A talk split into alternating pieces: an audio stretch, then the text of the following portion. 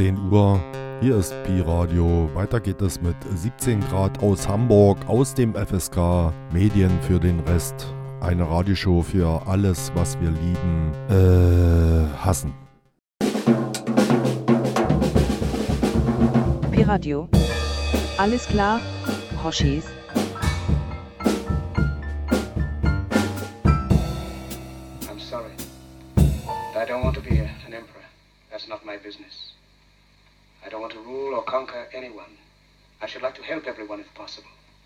Gentile, black man, white.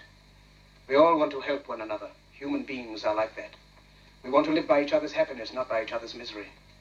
We don't want to hate and despise one another. In this world, there's room for everyone, and the good earth is rich and can provide for everyone. The way of life can be free and beautiful, but we have lost the way.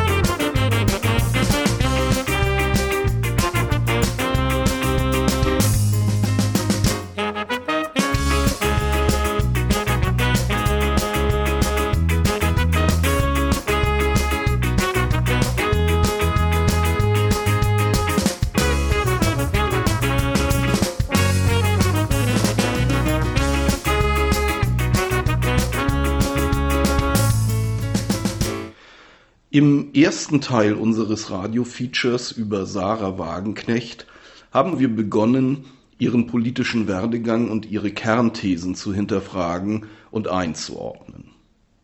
Unter anderem beschäftigten wir uns mit der von ihr zeitweise vertretenen Stammokap-These, also dem Konstrukt des sogenannten staatsmonopolistischen Kapitalismus. Im heutigen zweiten Teil unserer Trilogie wollen wir uns in der Hauptsache mit Wagenknechts politischen Aussagen von 1999 bis circa 2011 auseinandersetzen.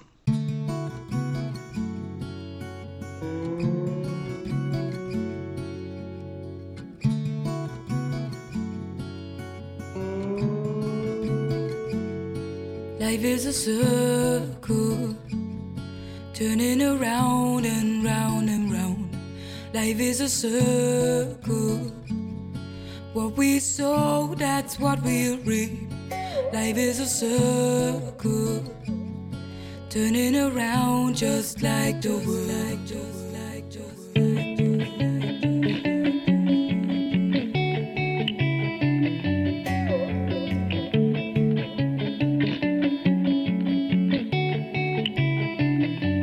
See your eyes, see you want, see you're trying to stay alive. Every day,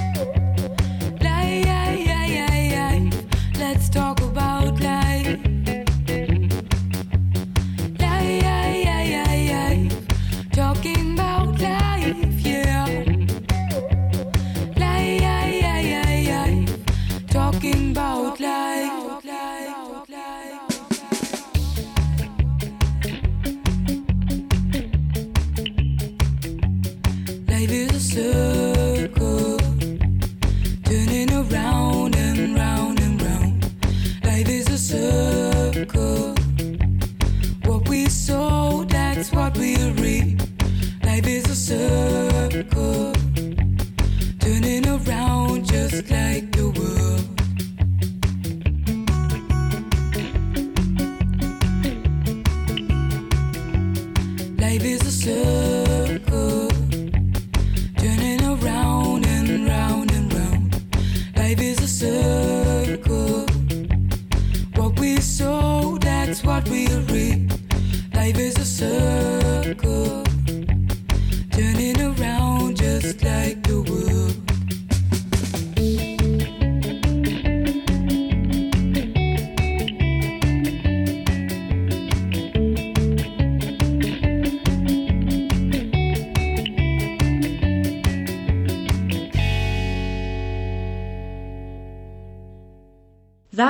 Wagenknecht griff Ende der 1990er Jahre und im weiteren Verlauf mit der These von der Renaissance feudaler Muster Vorstellungen der Occupy-Vordenker Michael Hudson und David Graeber sowie des französischen Ökonomen Thomas Piketty auf. Diese Vorstellungen finden ihren Ausdruck in Begriffen wie alter und neuer Geldadel, Geldaristokratie oder alte Clans, die angeblich bis heute dominieren. Sie sprach von einem Wirtschaftsfeudalismus des 21. Jahrhunderts. Angeblich würden 99 Prozent der Bevölkerung zum überwiegenden Teil, direkt oder indirekt, für den Reichtum dieses neuen Geldadels arbeiten. Wagenknecht vertrat damit früh gesellschaftliche und ökonomische Vorstellungen, die ab 2011 von der Occupy-Bewegung popularisiert wurden und auf den Ökonomen Josef Stieglitz zurückgehen. Sicher lässt sich mit Hilfe der Statistik feststellen, dass ein Prozent der Bevölkerung in jedem Land und auch weltweit einen enorm großen Anteil am Vermögen und an den Produktionsmitteln besitzt. Allerdings handelt es sich dabei nicht um Feudalherren, die Abgaben einsammeln. Die Vermögenskonzentration ist in den meisten Fällen das Resultat von Kapitalverwertung, die in letzter Instanz darauf basiert, dass Waren, Güter und Dienstleistungen von Lohnabhängigen hergestellt und auf dem Markt verkauft werden.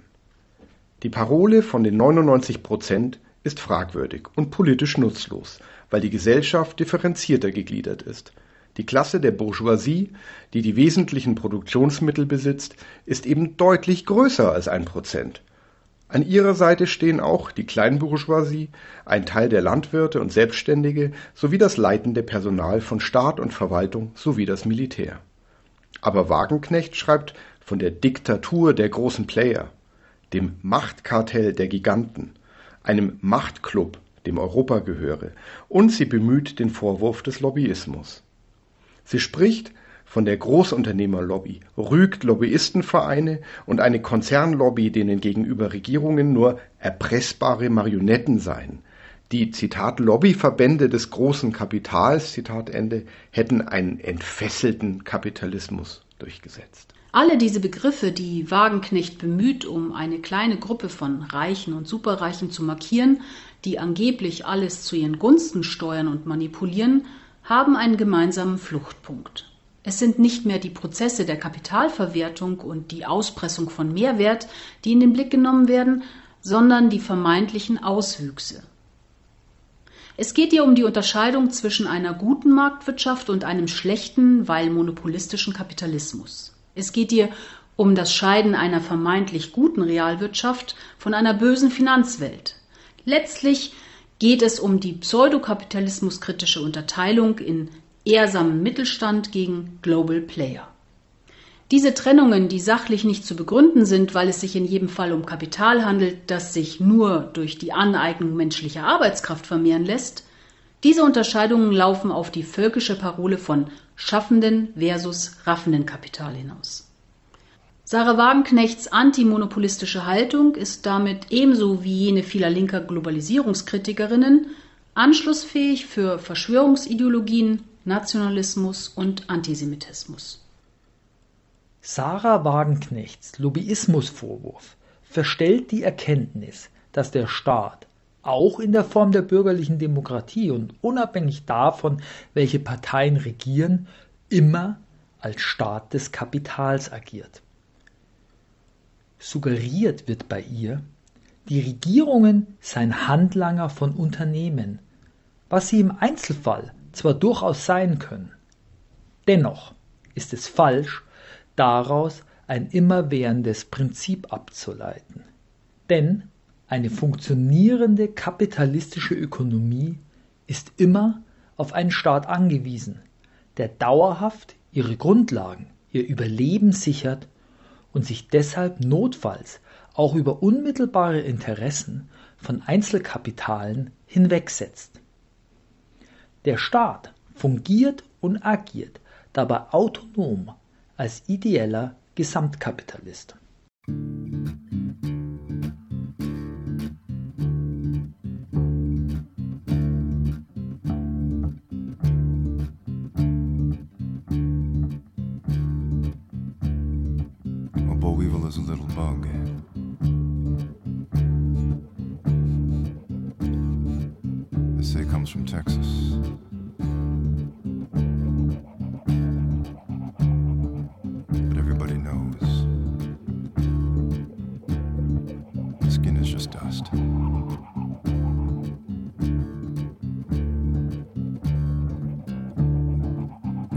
Time I saw him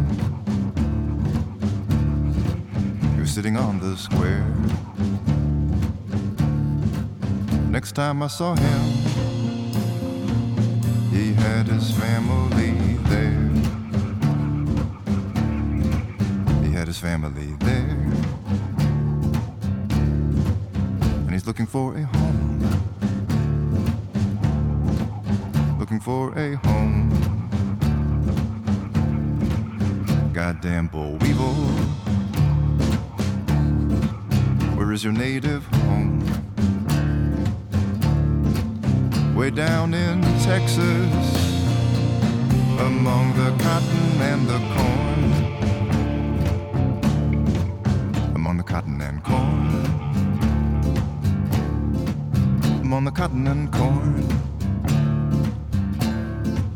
Way down in Texas, the cotton and the corn.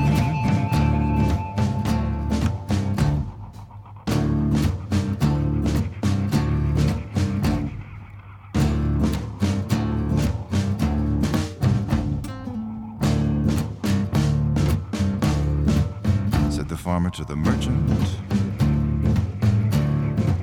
Give me some meat and meal. Ain't nothing doing, old man. Boll weevil on your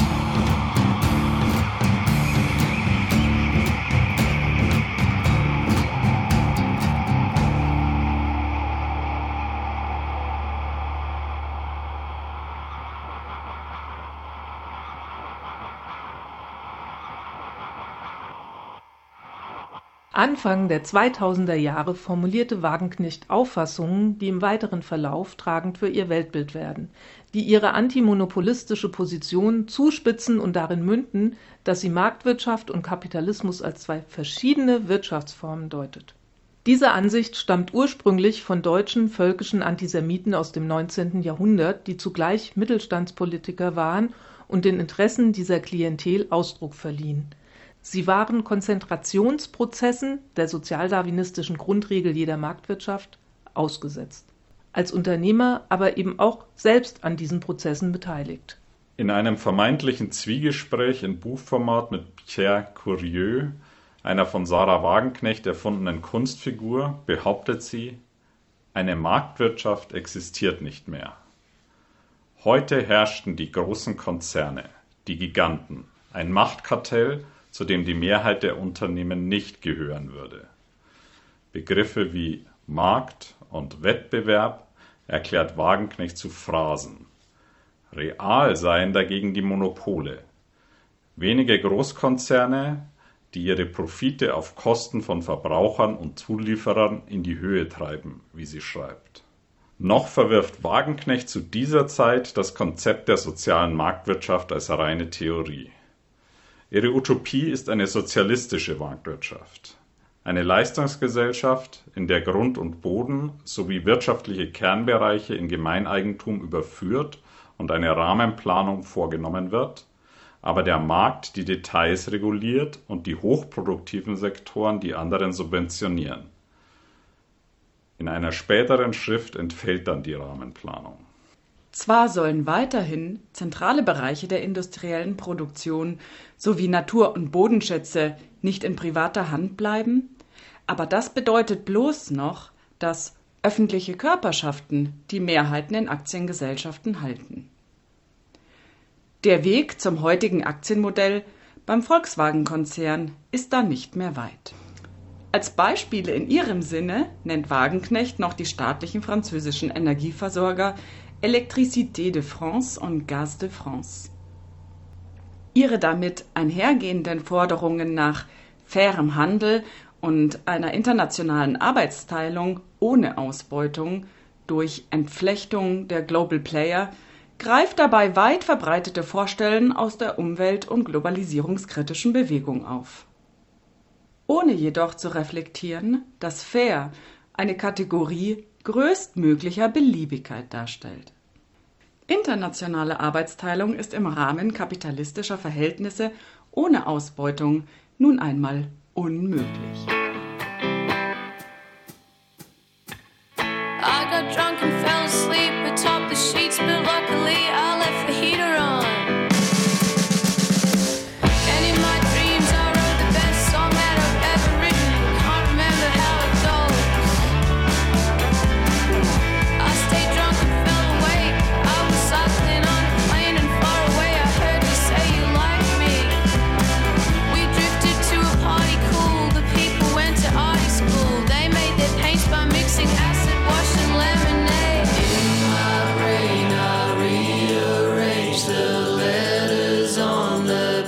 just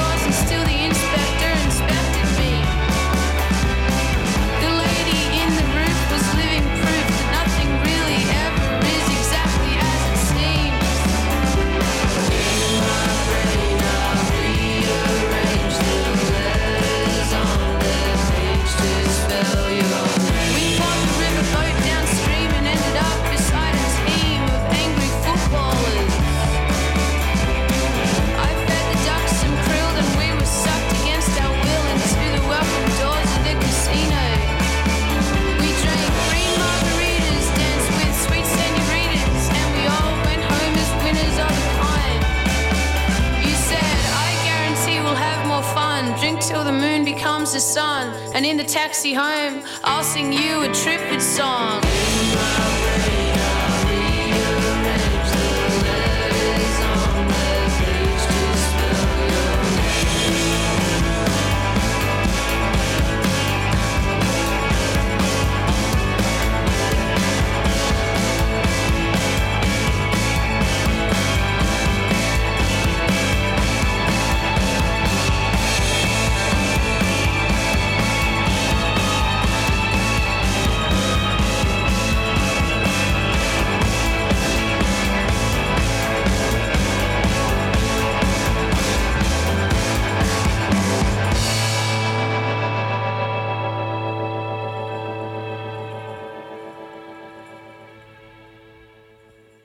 In Sarah Wagenknechts antimonopolistisch globalisierungskritischer Phase, die grob etwa von 1999 bis 2011 reichte, verstand sie sich immer noch als Sozialistin. Bereits vorher hatte sie gewarnt, die damalige PDS befände sich auf dem Weg nach Godesberg, somit inmitten einer Abkehr vom sozialistischen Anspruch und auf dem Weg zur Akzeptanz des bürgerlich-kapitalistischen Systems. Die PDS, so ihre damalige Losung, müsse aber antikapitalistisch bleiben. Wagenknecht kommt der Verdienst zu, als einzige und prominente Führungsfigur der Linkspartei Koalitionen immer wieder kritisiert zu haben. Eine breite und fundierte Debatte über Regierungsbeteiligungen an sich gab es in der Partei jedoch nie.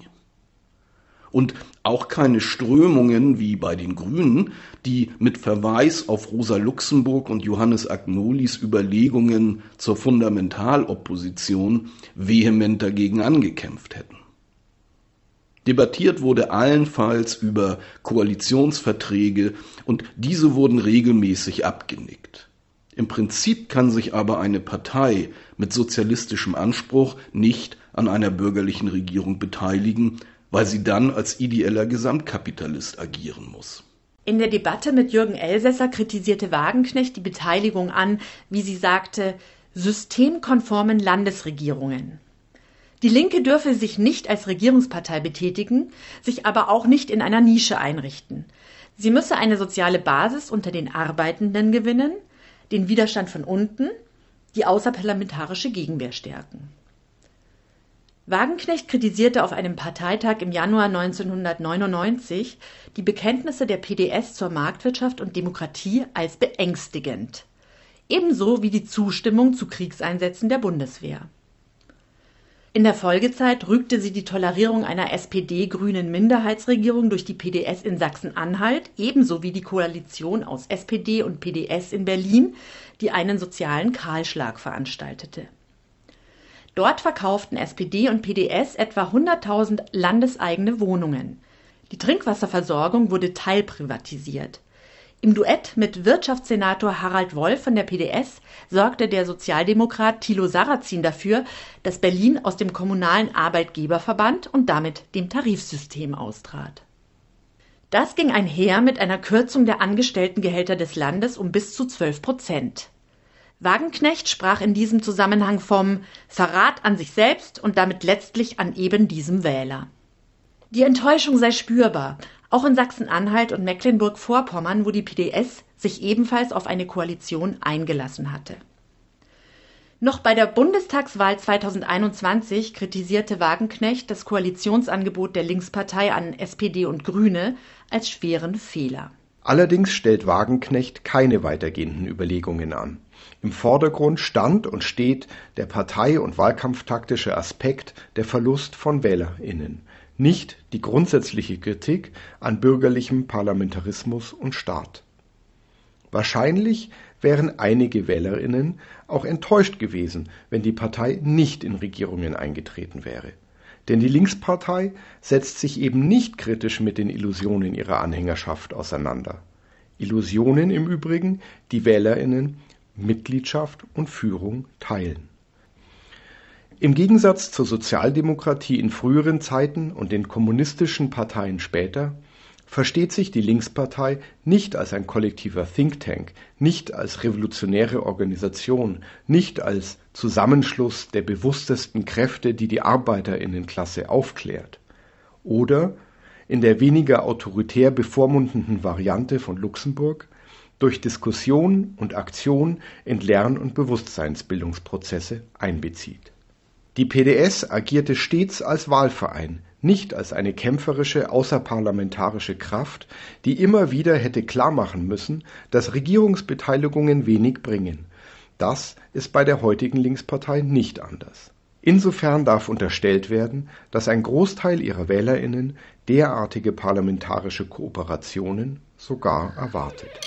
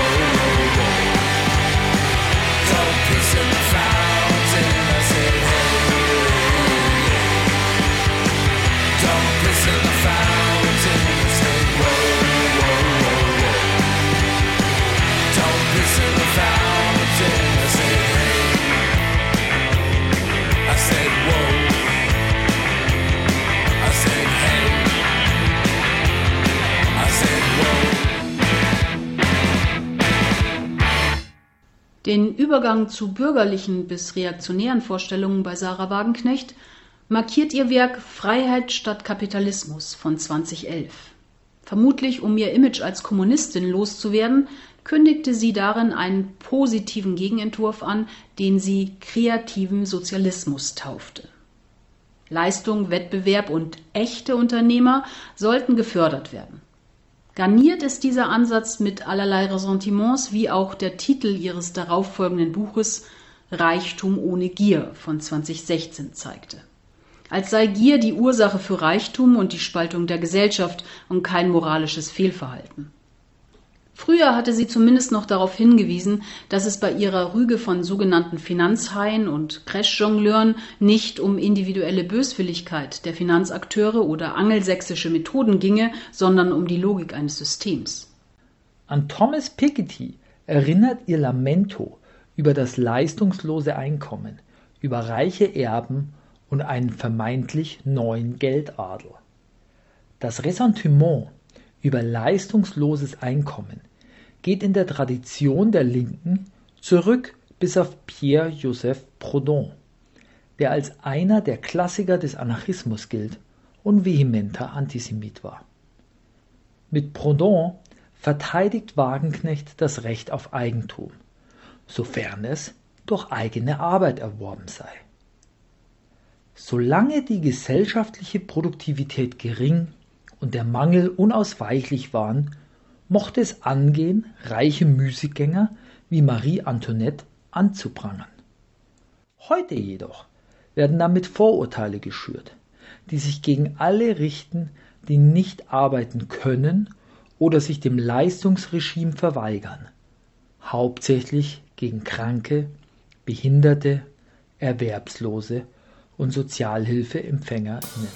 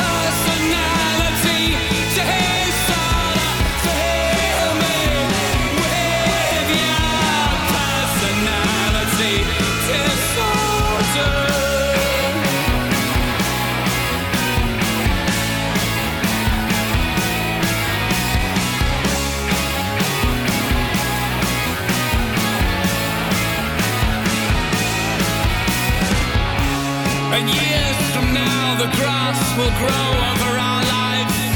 But one day soon we will be found.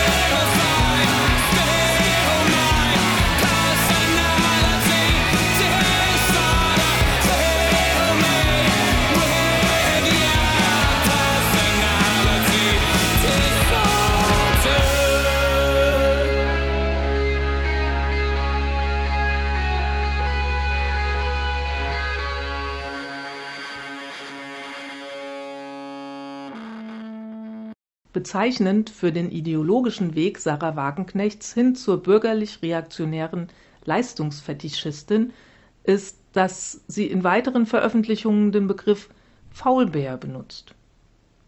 Als Vorbild und Gegenentwurf zeichnet sie hingegen einen Guido Cleverle, den Self-Made Man. Er macht eine Kneipe auf und beutet bald vier Lohnabhängige aus, einen Koch und drei Kellner. Sein Gewinn sei gerechtfertigt, schreibt Wagenknecht, weil er das unternehmerische Risiko selber trage. Anders als die Hypo Real Estate, bei der der Staat einspringt, wenn die Pleite droht. Als Masters of the Universe charakterisiert Wagenknecht die Investmentbanken, denen Staat und Wirtschaft unterworfen seien. Die Basis ihrer Macht sei, Zitat, nahezu unlimitiert Geld zu erzeugen und sagenhafte Gewinne damit zu machen, dieses Geld in realwirtschaftlich sinnlose oder gar schädliche Kanäle zu lenken. Zitat Ende. Als Beispiel verweist sie auf Meyer Amschel Rothschild, den Gründer der Rothschild-Bankendynastien.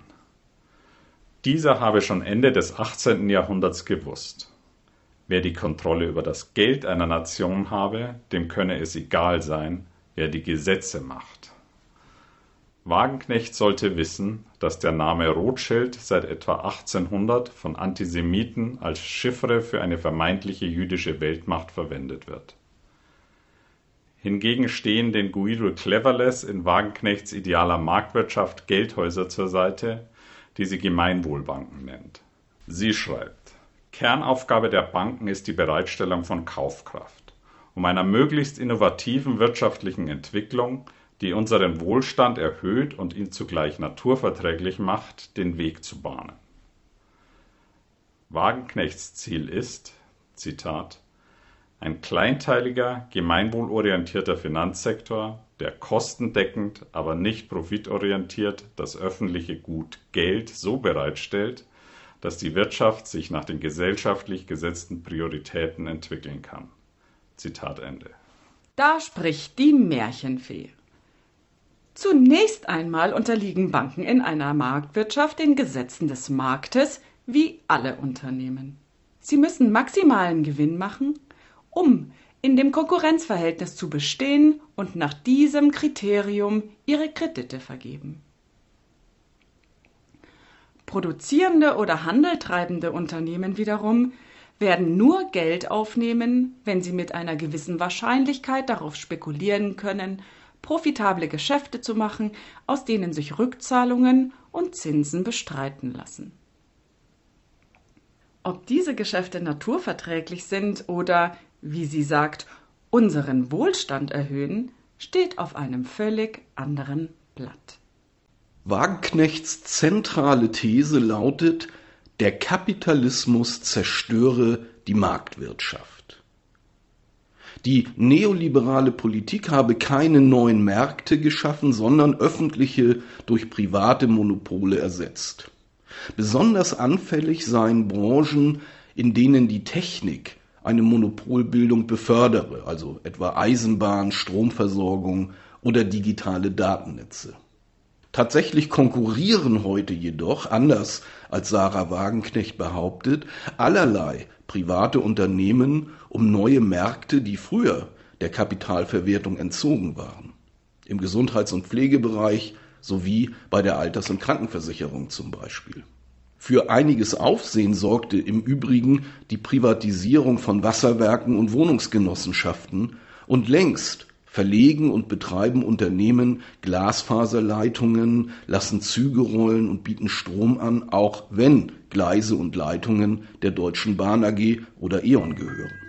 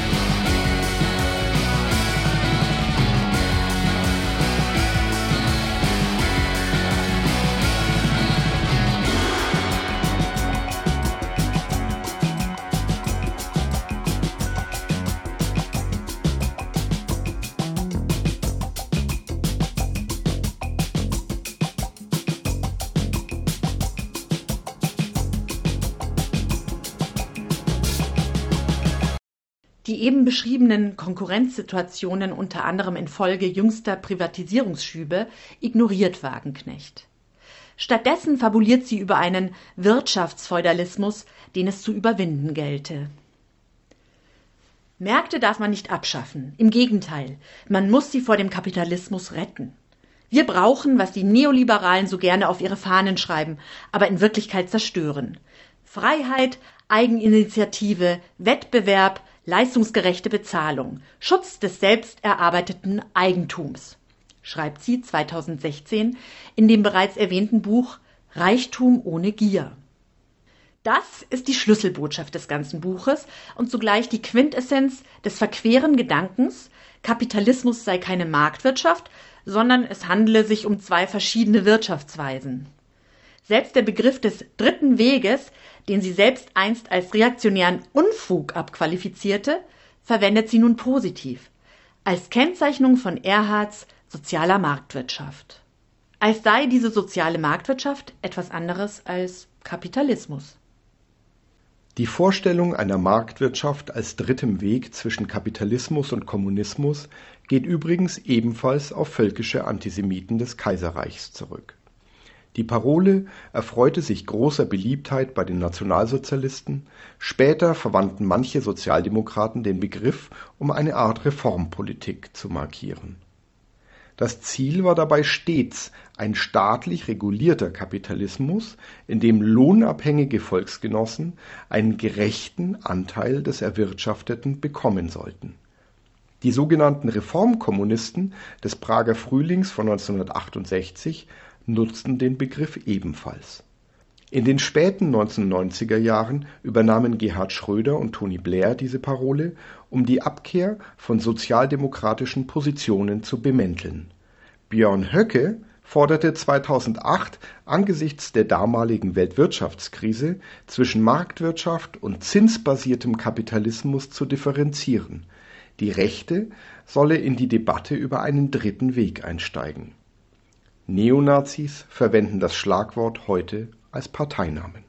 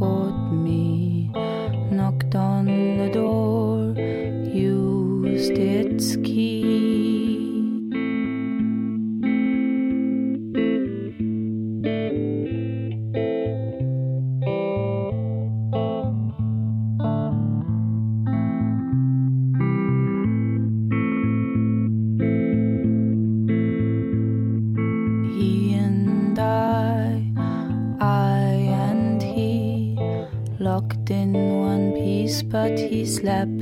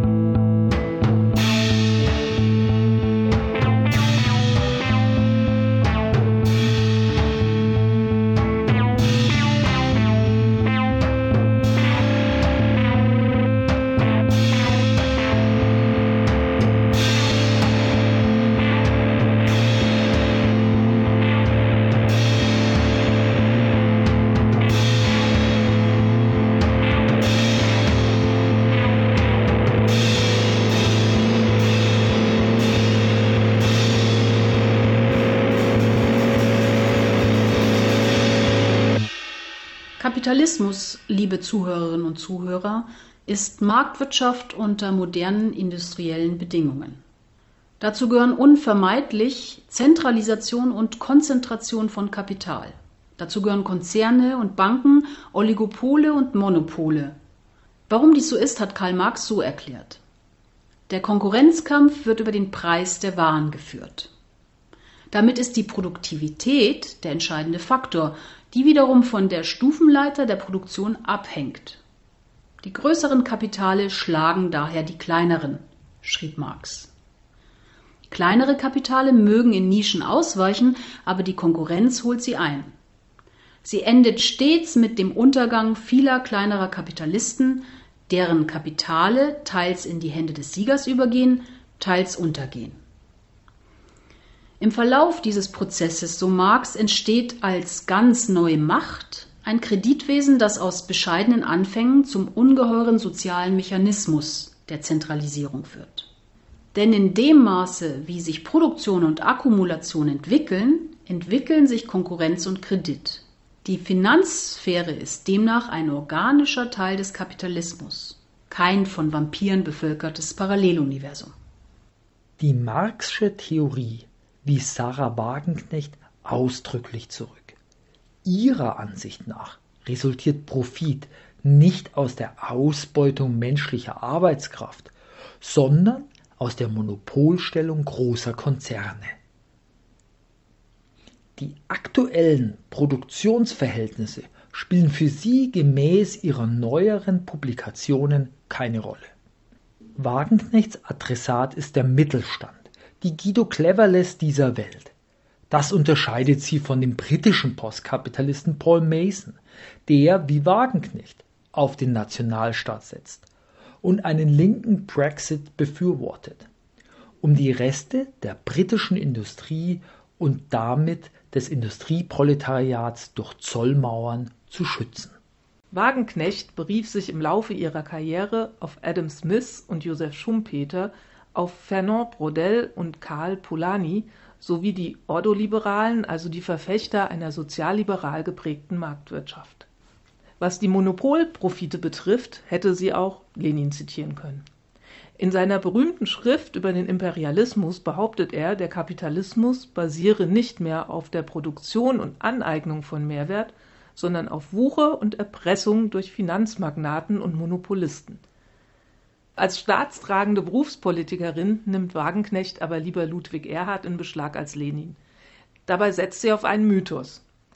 Erhard war, anders als dieser Mythos glauben machen will, ein beinharter Neoliberaler, der zuvor das NS-Regime, die Kriegswirtschaft und die Ausplünderung der von Deutschen besetzten Gebiete in Europa unterstützt hatte.